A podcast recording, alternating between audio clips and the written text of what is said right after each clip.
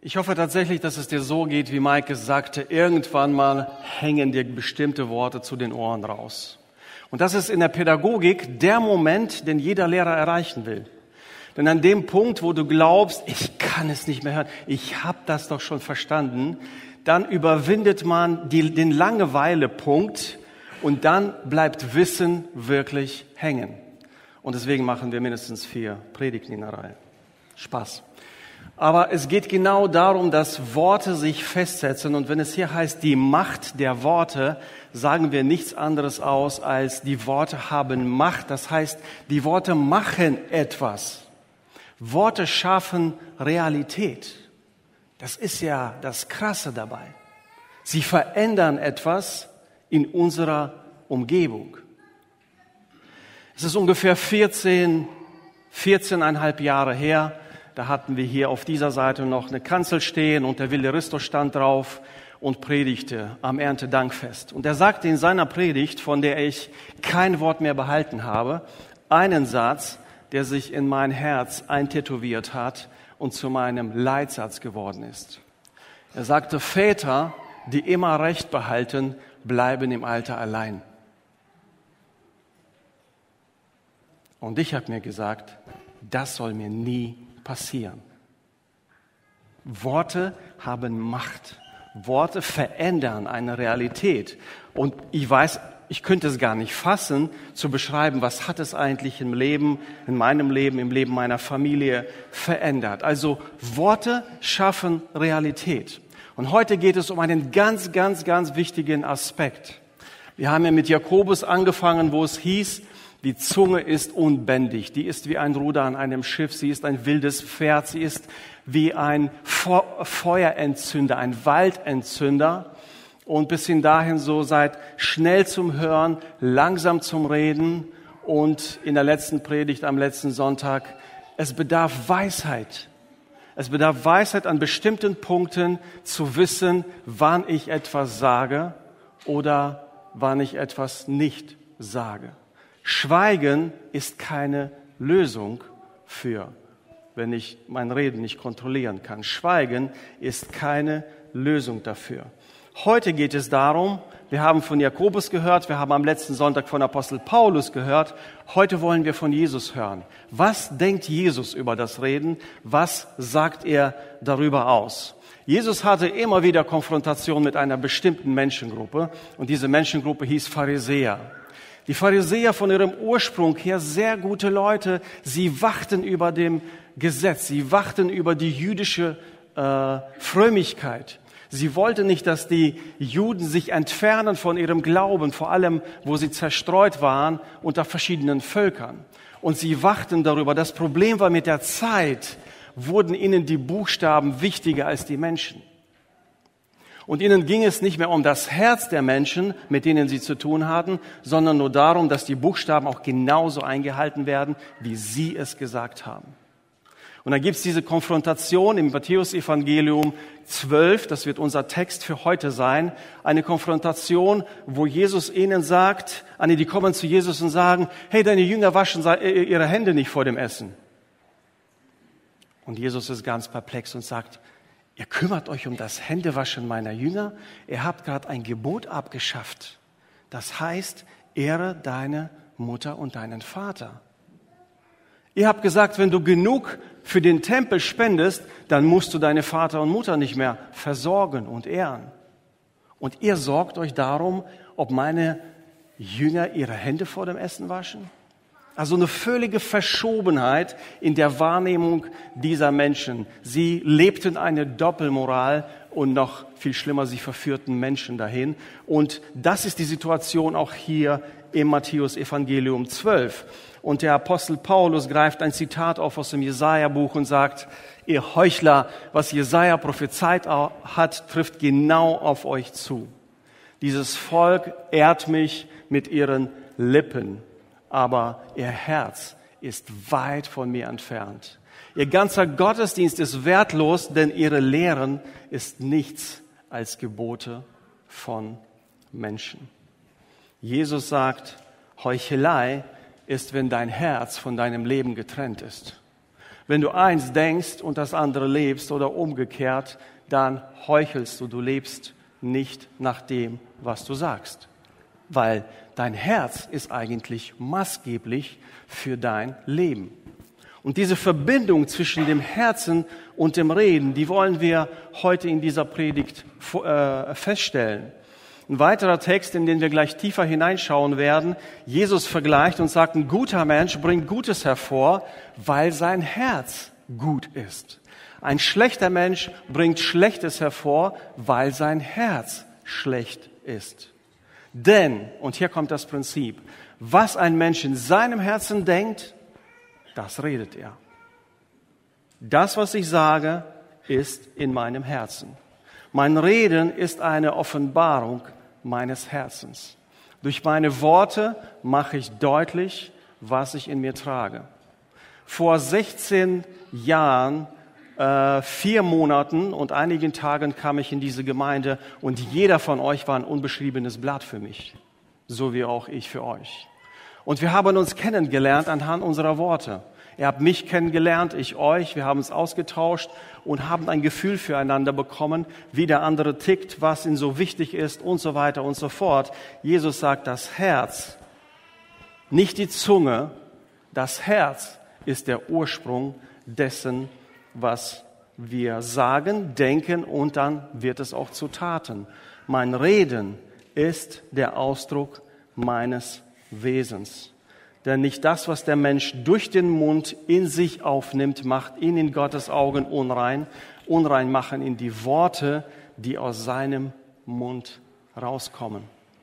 Jesus sagt, ihr macht euch Sorgen darum, ob diese Menschen sich Hände waschen. Nicht das verunreinigt sie, sondern das, was ihr eigentlich sprecht. Das macht euch unrein.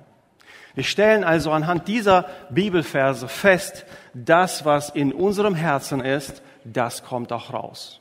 Die Quelle meines Herzens, äh, das Herz ist die Quelle meines Redens. Und ich weiß, was du sagen möchtest. Du sagst, ja, das ist nicht immer so. Leute beherrschen sich auch. Natürlich. Wenn du in ein Interview gehst, für einen Job dich bewirbst, dann sprudelst du ja nicht alles raus. Wichtig ist das, was du sagst, dass es wahr ist. Aber nicht alles, was wahr ist, musst du ja sagen. Ich bin in so verschiedene Settings in meinen 51 Jahren gewesen, ganz unterschiedliche Menschengruppen, als ich jung war, als ich älter war. Und immer wenn du in eine Gruppe reinkommst, so es gibt Menschen, die tragen ihr Herz auf der Zunge, sagt man, da weißt du sofort, wo du dran bist. Und dann gibt es Menschen, die halten sich zurück, die sind vorsichtig, beobachten, aber es gibt immer einen Zeitpunkt, an dem sich jeder Mensch offenbart. Durch sein Reden und durch das, was er tut. Es ist nur eine Frage der Zeit, bis sich jemand das offenbart, was in seinem Herzen ist. Es kommt immer der Zeitpunkt. Und deswegen sagt Jesus, der eigentliche Grund, die eigentliche Quelle ist unser Herz. Die Zunge wird gelenkt, aber der Inhalt sprudelt aus dem Herzen. Warum ist das wichtig?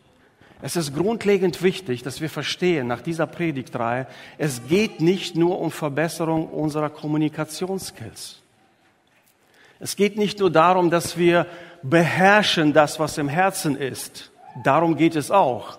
Wir müssen nicht die ganze Galle und alles, was wir an schlechten Gedanken und sonstigem haben, immer raussprudeln. Das dürfen wir nicht, sagt Jakobus zum Beispiel.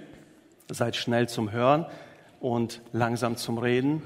Aber wenn ich dieses Herz ungeheilt lasse, ungereinigt lasse, dann habe ich keine Chance, dass ich mein Leben, meine Realität und vor allem, dass ich Gott wohlgefallen kann, dass sich Dinge, diese Dinge zum Besseren verändern. Also wollen wir uns mit einem Bibeltext beschäftigen, deut der deutlich macht, wie kommen wir denn dahin, dass wirklich Worte haben Macht und dass diese Macht etwas macht mit uns, dass sie unsere Realität, unser Leben, unser Miteinander, die Beziehungen verbessert. Und da reicht es nicht nur, Kommunikationsfähigkeiten zu verbessern, dann reicht es nicht nur, das zurückzuhalten, was wir eigentlich gerne sagen würden, aber dadurch eben Angst haben, uns zu outen, zu offenbaren. Ich möchte einen ganz kleinen Exkurs machen für diejenigen, die Bibel lesen und da öfter ein Problemchen entdecken. Der Bibeltext, den wir heute lesen, der steht einmal im äh, Matthäus-Evangelium Kapitel 12 und einmal im Lukas-Evangelium 6. Und wenn ihr die Bibel lest, und so ging es mir als junger Christ, ich habe gelesen, dachte ich so, boah, hier steht ja eins und da steht das andere, scheint das gleiche Ereignis zu sein. Und dann haben Leute noch gesagt, ah, wie kannst du an die Bibel glauben? Da steht sowieso eins da, eins da, das, das stimmt doch überhaupt nicht überein. Und so einen Text haben wir heute. So, ihr seht, im Matthäus-Evangelium haben wir drei Verse, die im Lukas-Evangelium nicht stehen. Was heißt das nur? Ist eins davon falsch? Hat Lukas etwas vergessen?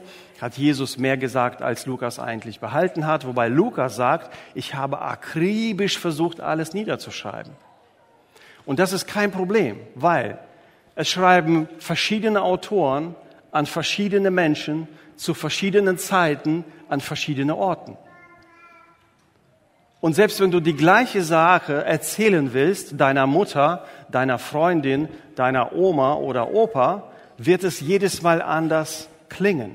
Du wirst jedes Mal es etwas anders betonen, weil du etwas damit sagen möchtest. Und das machen Matthäus und Lukas an dieser Stelle auch. In der Kriminalistik, wenn Zeugnisberichte identisch sind, dann haben die Untersuchenden Zweifel.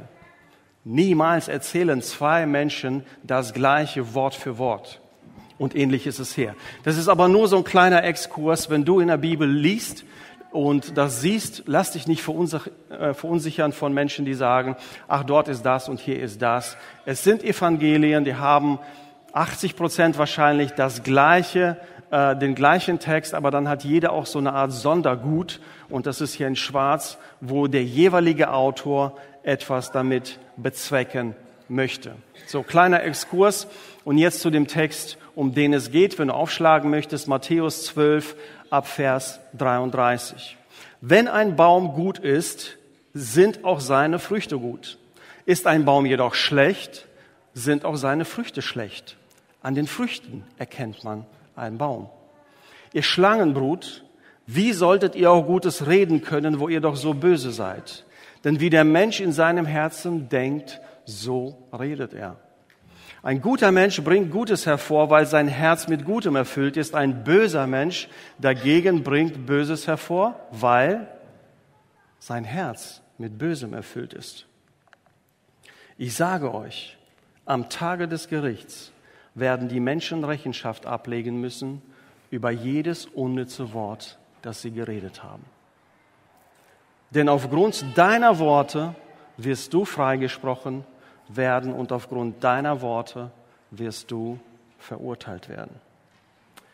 Wir merken, es geht nicht nur darum, dass wir unser Gegenüber verletzen oder dass wir uns selbst blamieren, sondern wir verletzen Gott. In irgendeiner Weise betrifft das, was wir sagen, Gott höchstpersönlich.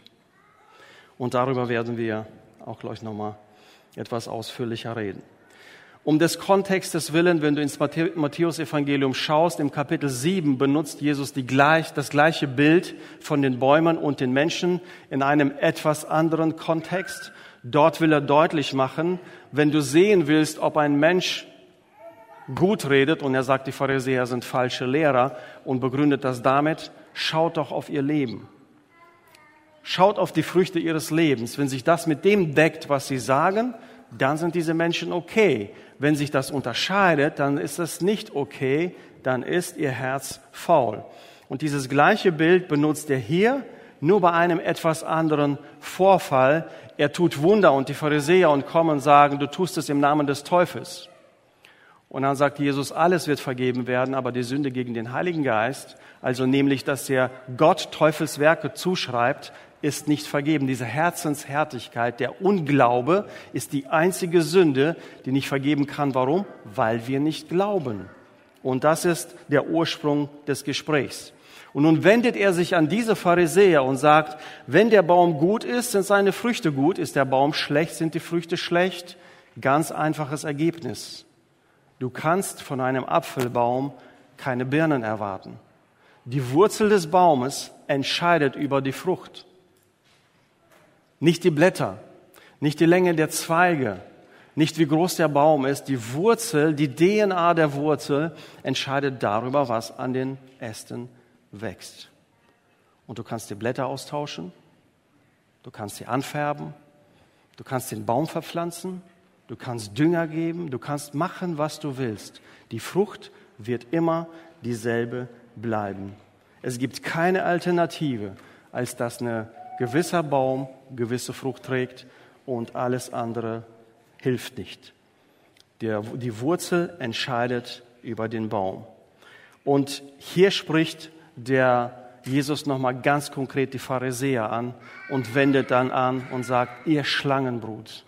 Hier wird deutlich, das spricht ja nicht einfach theoretisch und sagt mal irgend so eine Weisheit in die Welt hinein, sondern er sagt, dreht sich dann zu denen und sagt, ihr Schlangenbrut, ihr seid es.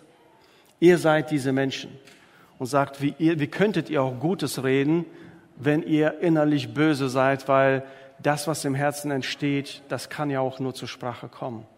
Es kann ja nichts zur Sprache kommen, was nicht dort entstanden ist. Also er macht die Pharisäer, stellt sie äh, schlecht da auch vor den anderen, damit sie sehen. Es geht ihm nicht darum, die Menschen an sich schlecht zu machen, sondern er macht deutlich, folgt diesen Menschen nicht.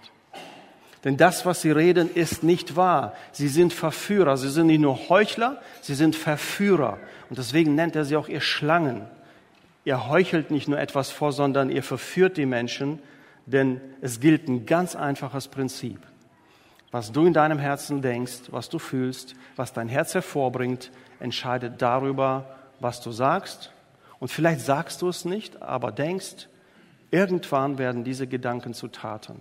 Irgendwann offenbarst du mit deinem Tun und Reden das, wie dein Herz wirklich ist. Und jeder von uns ist alt genug, fast jeder, um zu wissen, dass es im Leben so ist. Du schaust auf das Leben der Menschen und siehst nach einiger Zeit, was diese Menschen motiviert, was sie, äh,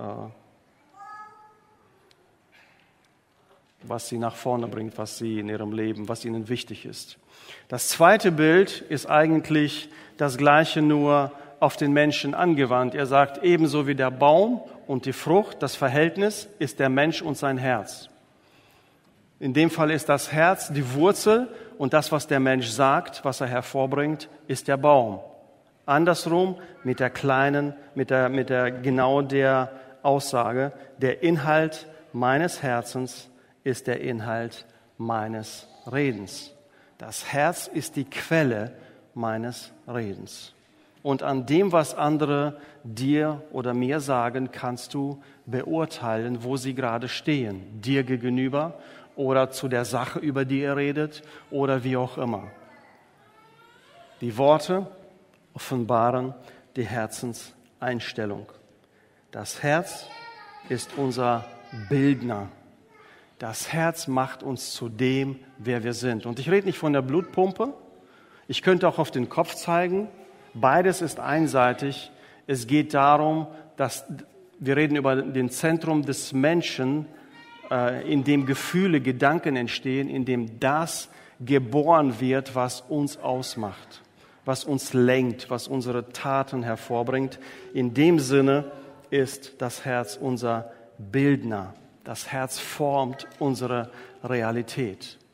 Wenn es mit Enttäuschung, mit Bitterkeit, mit Hass voll ist, dann wird es nicht lange dauern, dass du die Menschen von dir wegstoßen wirst und du wirst niemand um dich herum haben. Niemand möchte jeden Tag Gift trinken, schlechte Worte hören. Wenn du dagegen Hoffnung aussprichst, ermutigst, wenn du positiv und freundlich bist, werden Menschen sich um dich scharen. Sie sind gerne in der Gegenwart von Menschen, die Gutes sprechen, die ermutigen, die in anderen etwas herausheben, hervorheben. Und insofern prägt unser Herz unser Leben über unsere Gedanken, über unser Reden wird das in unserem Leben sichtbar, was in unserem Herzen ist. Also stellen wir auch die Verbindung andersrum her. Wenn ich gewisse Glaubenssätze in meinem Leben habe, die sich festgesetzt haben, die negativ sind, etwas, was jemand über mich ausgesprochen hat und was schlicht und ergreifend falsch ist, dann muss ich Glaubenssätze mir zusprechen, die positiv sind. Wie Gott über mich denkt, wie Gott mein Leben sieht und sehen möchte und so auch mein Herz formen. Nicht von dem, was andere in mich hineingepflanzt haben, sondern was Gott in mich hineinpflanzt. Und durch diese Glaubenssätze auch mein Herz umpolen, programmieren auf das Positive, auf das, was Gott denkt. Und die zweite Schlussfolgerung ist, die Reformation unseres Redens liegt nicht in der Muskulatur der Zunge, liegt auch nicht in der Rhetorik, nicht in anderen Dingen. Sie liegt allein in der Reformation unseres Herzens. Wenn unser Reden etwas offenbart, wenn mein Reden etwas über mich offenbart, dass ich eine Bitterkeit habe gegenüber irgendeinem Menschen oder dass ich eine Freude habe über irgendeinen Menschen, irgendein Ereignis, was immer das ist, es deutet darauf hin, dass mein Herz in gewissen Stellen gereinigt werden muss. Es muss geheilt werden und es muss sich auf Gott ausrichten, nicht von dem leben, was andere über mich sagen. Es bringt nichts, einen Baum zu verpflanzen. Es bringt nichts, an die Äste irgendeine andere Frucht dran zu binden. Er wird immer nur das hervorbringen, was in der Wurzel eingespeichert ist. Die DNA des Baumes entscheidet über die Frucht selbst. Und hier kommt etwas anderes nochmal und das unterscheidet sich so von dem Lukas-Text, weil es auch ja so eine, so eine endzeitliche Gerichtvorstellung wiedergibt. Da heißt es, ich sage euch, also er sprach gerade zu den Pharisäern, ihr Schlangenbrut, ihr Verführer, ihr Heuchler. Und dann sagt er so zu der gesamten Menge, die da steht, ich sage euch, und das klingt so nach der Bergpredigt, die Alten haben gesagt, aber ich sage euch, also ein neues Gebot quasi. Am Tag des Gerichts werden die Menschen Rechenschaft ablegen müssen über jedes unnütze Wort, das sie geredet haben. Denn aufgrund deiner Worte wirst du freigesprochen werden und aufgrund deiner Worte wirst du verurteilt werden. Ein harter Text. Und als wir in unserer Kleingruppe darüber sprachen, kam gleich so die Frage so, okay, was ist mit Gnade so echt? Jedes Wort? Oh weia, also wenn es danach geht, dann, dann erreicht von uns niemand den Himmel, dann erreicht bei uns niemand die Ewigkeit. Lass uns mal auf diesen Text schauen und ja, uns fragen, was will er eigentlich sagen? Also, als Ursprung haben wir die Pharisäer, Jesus redet zu ihnen, ihr redet böse, weil ihr böse seid, denn das Herz offenbart das, was ihr seid. Und in diesem Kontext benutzt er dieses Wort. Und das ist ja, die Wortwahl ist auch interessant. Es steht unnütze Wort. So wie Luther es einmal übersetzt hat, übernehmen es fast alle Übersetzungen. Es gibt kein besseres Wort, das beschreibt das, was keinen Wert hat. Das, was keine Frucht hat. Er sagt ja noch nicht mal, wenn er für jedes böse Wort werdet ihr gerichtet werden. Er sagt für jedes unnütze Wort. Also es ist ein Wort, also wir sagen im Deutschen labern, der labert. Das heißt, er spricht etwas, was, es macht nicht viel Sinn, es ist irgendwie also da gibt es kein Ziel dahinter. Er schwaffelt etwas vor, vor sich her, was keinen Wert hat. Und ähnlich ist das unnütze Wort. Das unnütze Wort hat keine Frucht. Es erbaut niemand. Es macht doch nicht unbedingt jemanden schlecht, aber es hat einfach keinen Zweck als solches. Es gibt keinem Hoffnung. Es raubt auch keinem Hoffnung, aber man redet einfach vor sich her. Und wenn wir unter diesem Aspekt unsere Gemeinschaften mal prüfen, unsere Zusammenkünfte, wenn wir miteinander Zeit verbringen und uns fragen, wie viel unnütze Worte da gesprochen werden, dann wird es zumindest für mich erschreckend. Er belässt es nicht nur beim allgemeinen Ich sage euch, sondern er sagt, wirst du. Nicht werdet ihr, sondern wirst du. Also hier gibt es eine Direktansprache an die Leser, an die Zuhörer, an mich persönlich ich werde freigesprochen oder verurteilt an, äh, gemäß der Worte, die ich gesprochen habe. Und berechtigterweise fragt man sich an dieser Stelle, was ist denn mit Gnade? Also wenn es danach geht, ganz ehrlich, wenn es eins zu eins darum geht, wird niemand von uns das Ziel erreichen. Das ist richtig. Aber ich möchte an dieser Stelle auch nicht, dass Gnade, Gnade wird oft, sehr oft missbraucht. Gerade als Protestanten, gerade als Freikirchler, wir hier in Siegburg missbrauchen das Wort Gnade. Warum? Weil wir das immer nur am Ende anwenden wollen. Dann, wenn nichts mehr zu machen ist, wenn nichts mehr zu korrigieren ist, dann wollen wir, dass Gnade reinkommt und alles wieder gut macht. Wie so die Tafel ist beschrieben und dann kommt so ein Waschlappen und alles ist wieder sauber. Aber Gnade ist noch viel mehr. Gnade ist wie ein Klassenraum, in dem wir lernen dürfen. Wir haben in Titus diese wunderbaren Verse, wo es heißt, die heilbringende, erziehende Gnade ist uns erschienen. Es ist ein Raum, in dem wir Fehler machen dürfen und vergeben werden, in dem wir trainieren dürfen und lernen dürfen. Und deswegen ist das Bild, was ich aus dieser Predigtreihe jedes Mal mitnehme, ist, morgen beginnt mein Training. Vielmehr heute, aber so Montag ist ja der, der Tag für Neubeginn. Jeder Tag ist ein Trainingsplatz. Und jeder Tag ist auch so eine Überprüfung des eigenen Herzens. Was geht in mir vor? Warum habe ich das jetzt gesagt? Warum habe ich mich genau so ausgedrückt? Warum bringt mich das oder jenes auf die Palme? Ich kann die Worte zurückhalten, aber es bleibt ja im Herzen. Es formt mich ja. Es findet irgendwo einen Ausweg. Wenn nicht in Worten, dann in Taten. Also, wenn wir über Gnade an dieser Stelle sprechen, dann lasst uns sie heute wahrnehmen, nicht irgendwann. Nicht irgendwann am Ende hoffen, hoffentlich vergibt Jesus mir all diese unnützen Worte, sondern heute das ernst nehmen, heute in unser Herz schauen, gucken, was muss geheilt werden, was muss aufgeräumt werden, was muss gereinigt werden. Denn was der Mensch in seinem Herzen denkt, das redet er. Was er redet, das tut er. Worte haben Macht, weil Worte eine Realität schaffen und wir sind größtenteils dafür verantwortlich. Deshalb, es ist nichts, was wir befürchten müssen am Ende, dass wir das Ziel nicht erreichen werden. Jeder, der Jesus folgt, jeder, der aus Vergebung lebt, wird das Ziel erreichen. Es macht nur den Ernst dessen deutlich, wie es Jesus damit geht. Nämlich, Gott achtet auf dein Reden. Es ist nicht nur dein Mitmensch, der es hört, es bist nicht nur du, der es tut. Gott achtet auf mein Reden. Es ist ihm wichtig, was ich sage und wie ich es sage. Das ist etwas ganz anderes, oder? Ich habe mal eine Andacht gelesen und das heißt ja so, wir sind Töchter und Söhne Gottes. Und es war so eine Andacht über, es ging um die Ehe. Und dann sagt der Autor so, stell dir vor, wenn deine Frau, also meine Frau, eine Tochter Gottes ist, dann hast du ja Gott zum Schwiegervater. Ich sagte eins, wenn Gott mein Schwiegervater ist, dann gehe ich mit meiner Frau ganz anders um. Ich will kein Problem mit Gott haben, wenn er mein Schwiegervater ist. Es ist ja nur ein Bild, ich verstehe das, aber es verändert mein Denken darüber und genauso auch dieser Satz. Gott achtet auf mein Reden. Es ist ihm nicht egal, was du sagst und wie du es sagst.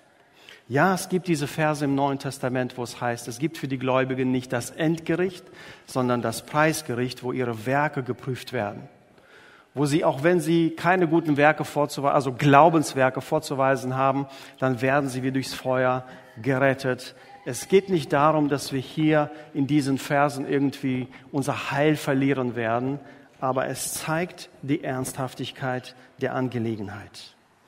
Und viel lieber sollten wir uns an dieser Stelle die Frage stellen, was motiviert uns? Was motiviert mich? Mich motiviert, dass ich als Nachfolger von Jesus von ihm lernen möchte und das tun und sagen möchte, was ihm wichtig ist und wie er es haben möchte. Das motiviert mich. Das ist das Ziel. Jesus nachzufolgen heißt, von ihm zu lernen und von ihm zu übernehmen.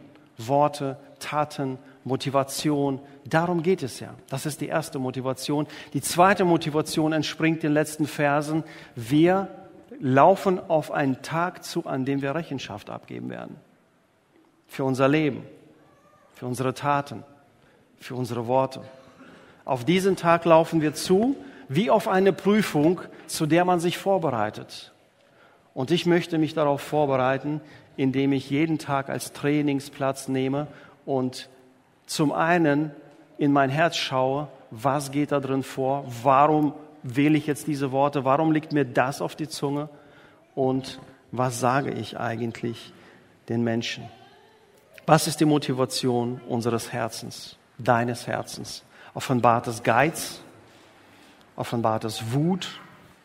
Offenbart es Neid, Schuld? Bist du jemand, der gerne klagt? In unserer Umgebung ist es ja gar kein Problem. Negativität ist ja das neue Gesellschaftswort. Alles wird schlecht geredet, alles ist negativ. Steigst du darauf ein, dann kann ich dir eins sagen, je mehr du klagst, umso mehr wirst du klagen. Klage gebiert eine Klage und die nächste Klage und du wirst Teil dieses gesellschaftlichen Trends. Kritisieren, bist du ein Schuldensucher oder bist du ein Hoffnungsbringer? Ich sage dir, von Natur aus bin ich ein Schuldensucher. Ich sehe immer alles so. Das ist nicht so und das könnte so und das muss so und da, da, da, da, da, da, da. Von Natur aus bin ich ein Schuldensucher, aber ich möchte ein Hoffnungsbringer sein. Ich möchte Menschen aufbauen. Ich möchte sie ermutigen und dann, wenn die Beziehung das hergibt, auch in Liebe Dinge sagen, die aus meiner Sicht nicht okay sind, aber die Grundlage ist, ich möchte Menschen aufbauen. Lügen. Lügen wir? Nein, nicht in diesen vier Wänden. Statistik sagt, jede, alle zehn Minuten lügt man. Die Predigt ist jetzt länger als zehn Minuten, also fragt ihr euch, wo ist die Lüge eingebaut? Lüge ist nicht nur, wenn wir etwas direkt lügen. Es kann Schönreden sein, es kann Beschwichtigen sein, es kann jemandem schlechtes Gewissen machen sein, dann rückt man ja in den Hintergrund, ja? Wenn man auf den Nächsten aufmerksam macht, dann bin ich ja nicht mehr im Kreuzfeuer. Lüge ist die Sprache des Teufels. Wenn du lügst, sprichst du teuflisch. Denn der Teufel ist der Vater der Lüge. Lästern. Lästern verletzt den, über den du redest, verletzt dich, verletzt Gott und vergiftet deine ganze Umgebung. Was motiviert dein Herz? Was lenkt dein Herz? Deswegen möchte ich statt Klagen danken. Gott ist gut. Gott ist gut alle Zeit. Und wenn du diesen Glauben verloren hast, such jemand, mit dem du sprechen kannst. Lass dein Herz heilen. Denn wenn es nicht heilt, wird es immer nur dieses Gift hervorbringen statt kritisieren, Wahrheit in Liebe reden. Ehrlich sein, aber liebevoll ehrlich sein. Statt Lügen Wahrheit reden, nicht beschönigen, nicht verdrehen, statt lästern Hoffnung schenken. Und das sind für mich so, deswegen nenne ich es Trainingplatz. Was kann ich heute sagen, was den anderen erhebt, ermutigt? Und was kann ich für mich behalten, was ich gerne sagen würde, aber merke, das ist falsch und das nicht nur in meinem Hals stecken bleibt, sondern ich in mein Herz gucke und sage, warum entsteht das da immer wieder? Jedes Mal, wenn ich diese Person sehe, kommen diese gehässigen Worte auf meine Zunge. Und ich habe Mühe, sie zurückzuhalten. Mein Herz ist nicht gesund. Gott achtet auf mein Reden.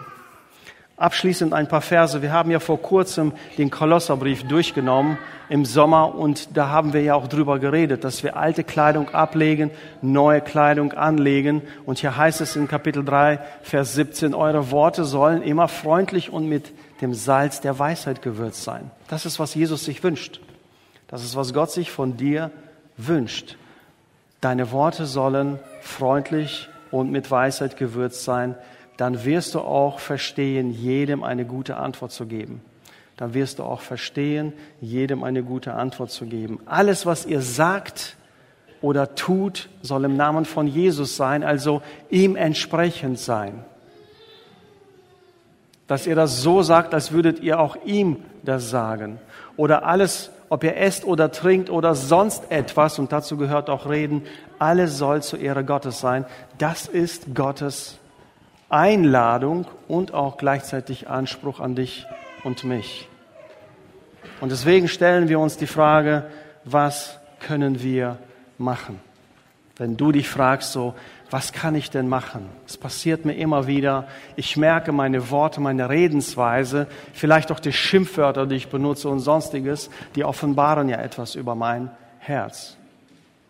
Der erste Schritt ist, sich Jesus anzuvertrauen. Wenn du noch nicht gläubig bist, Jesus spricht von einer geistlichen Geburt. Er sagt, dein Herz muss neu geboren werden. Es muss von Gott geboren werden. Menschen entstehen von Menschen, Kinder Gottes entstehen von Gott. Geistliche Geburt ist das, was Jesus dem Nikodemus deutlich machen wollte in Johannes 3, es reicht nicht einfach übergekleistert werden. Und wenn du dein Leben Gott nicht anvertraut, wenn du nicht um Vergebung deiner Sünden bei Gott bittest und er dir ein neues Leben schenkt, dann kannst du immer nur drüber kleistern und drüber streichen. Aber es wird immer wieder dein Altes rauskommen. Wenn diese Wand ein Schimmel hat, dann können wir zehn Tapeten drüber kleben und vielleicht gibt es auch, weiß ich nicht, vielleicht gibt es auch eine Farbe, dass es komplett verdeckt, wird aber immer so bleiben, dass der Schimmel, der Pilz, dieses gammelige Zeug da drin ist. Jesus sagt, ich kleister nicht über, ich schenke dir ein neues Herz, ein neues Leben. Und dieses Herz soll von mir gefüllt sein. Und das Zweite ist, jeder von uns, und ich habe vor 30 Jahren und ziemlich genau einem Monat, zwei Monaten, habe ich mein Leben Jesus anvertraut. Er hat mir ein neues Herz gegeben. Aber dieses Herz braucht immer wieder Erneuerung. Es braucht Reflexion, es braucht Gespräch mit Freunden. Meine Ehefrau, meine Kinder machen mir deutlich, was ich sage, was mein Herz offenbart. Mein Gegenüber ist mein Spiegel. Es zeigt mir, ich brauche Reinigung, ich brauche Vergebung, ich brauche immer wieder einen neuen Anfang. Und das ist gut, dass du das bei Jesus bekommst und dich jeden Tag auf diese fortwährende Erneuerung einlässt. Er wird es in dir vollbringen.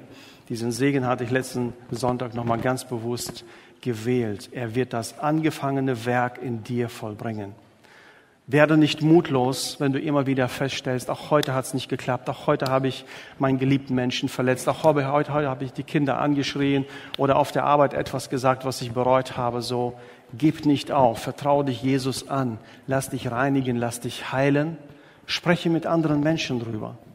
Es muss nicht unbedingt irgendein besonderer Seelsorger sein. Es kann deine Kleingruppe sein. Es kann ein guter Freund sein. Jemand, der dir geistlich vielleicht nur einen Schritt weiter ist. Lass dein Herz nicht gammeln. Lass es nicht dazu kommen, dass du eine wunderschöne Aussprache hast, aber eigentlich sieht es hier faul drin aus. Tägliches Wachsamsein ist der Punkt, an dem ich ankommen möchte dass ich jeden Tag, ich morgens bete, Wachsamkeit habe darüber, wie ich rede, mit wem ich und was ich sage.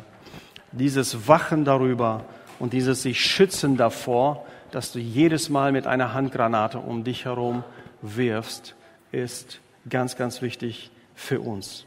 Und da möchte Gott uns segnen, dass wir den Mut haben, immer wieder mit unserem Herzen zu ihm zu kommen, es darzulegen, sagen, du weißt genau, was hier raus muss. Du weißt genau, was hier geheiligt werden muss. Mach es sauber, mach es rein und hilf mir, wachsam zu sein, wenn ich in den Tag gehe, was ich sage und wie ich es sage.